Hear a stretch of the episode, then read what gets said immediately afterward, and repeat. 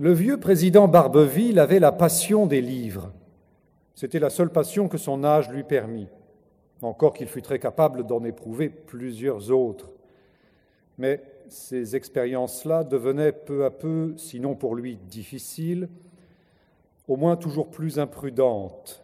Et pour rassurer son médecin, il ouvrait plus souvent un vieux livre qu'un jeune corsage. Un matin, ce médecin vint le voir en ami. Mon cher, vous arrivez bien, dit le vieillard d'un ton réjoui.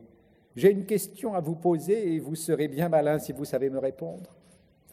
Il s'agit de mariage. Et si la question est de droit, elle est d'abord de médecine, comme vous le verrez par la suite.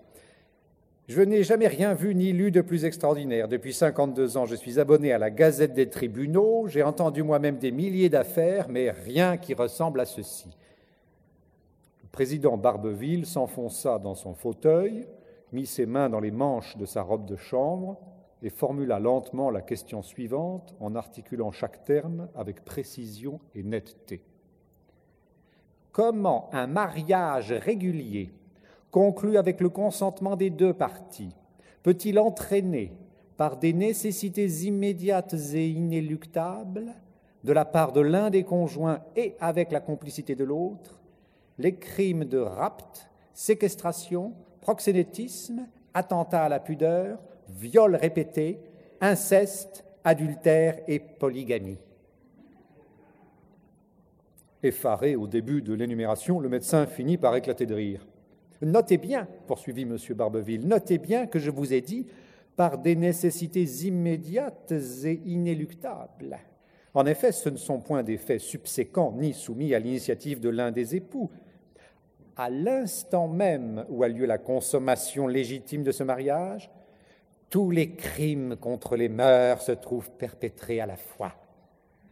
Et ni l'un ni l'autre des conjoints ne peut empêcher qu'il n'en soit ainsi, ou alors il leur faut renoncer à s'unir.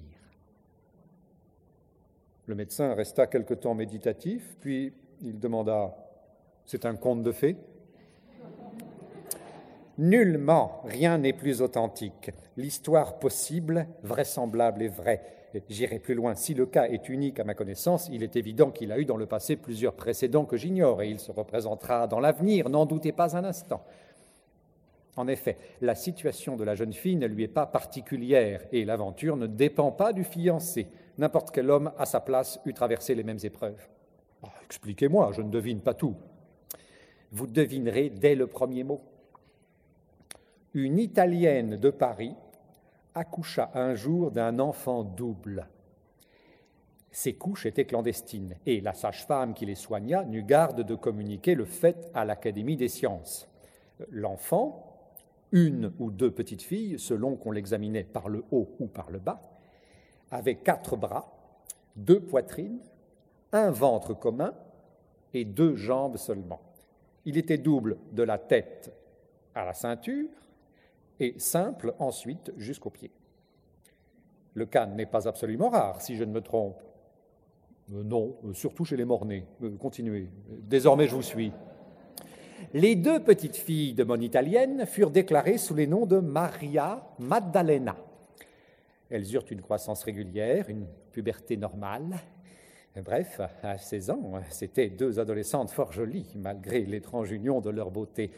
Si la queue de la sirène ne l'empêcha pas de séduire les hommes, nous ne devons pas nous étonner que Maria Maddalena ait troublé le cœur d'un amant. À vrai dire, toutes deux furent éprises. Maddalena seule fut aimée. Un jeune homme devint amoureux de celle-ci, mais comme il était plein d'égards pour l'autre, les sœurs crurent partager un commun amour et elles y répondirent ensemble avec tout le premier feu de leur jeunesse nouvelle. Malheureusement, l'illusion ne dura guère. Le jeune homme eut scrupule de la prolonger. Une lettre de lui, adressée un jour à Mademoiselle Maddalena, éveilla dans le cœur voisin mille serpents que vous savez bien. Et lorsque la demande en mariage fut présentée officiellement, Maddalena répondit oui, et Maria non. Instance, prière, tout fut vain. La mère se joignit aux amants pour apaiser la récalcitrante et ne réussit pas davantage. Oh, C'est d'un comique extravagant, s'écria le médecin secoué d'hilarité. Tragique, mon cher, tragique. Voilà une situation dramatique comme je n'en connais pas d'autre.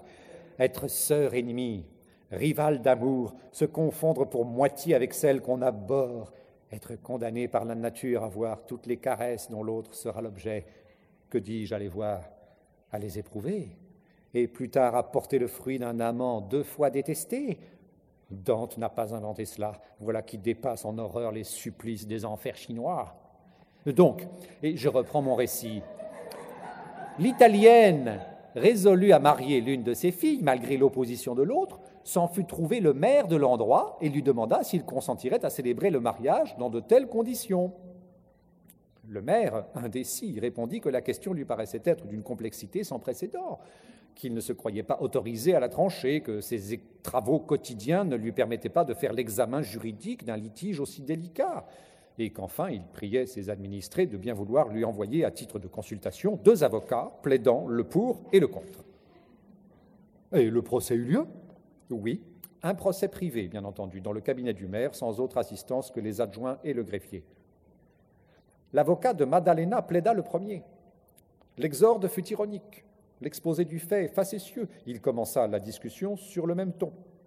Tour à tour, il invoqua l'article 1645 du Code civil. L'obligation de délivrer la chose comprend ses accessoires. Ou l'article 569, encore plus injurieux dans son application. Puis, cessant les plaisanteries, il posa le dilemme suivant.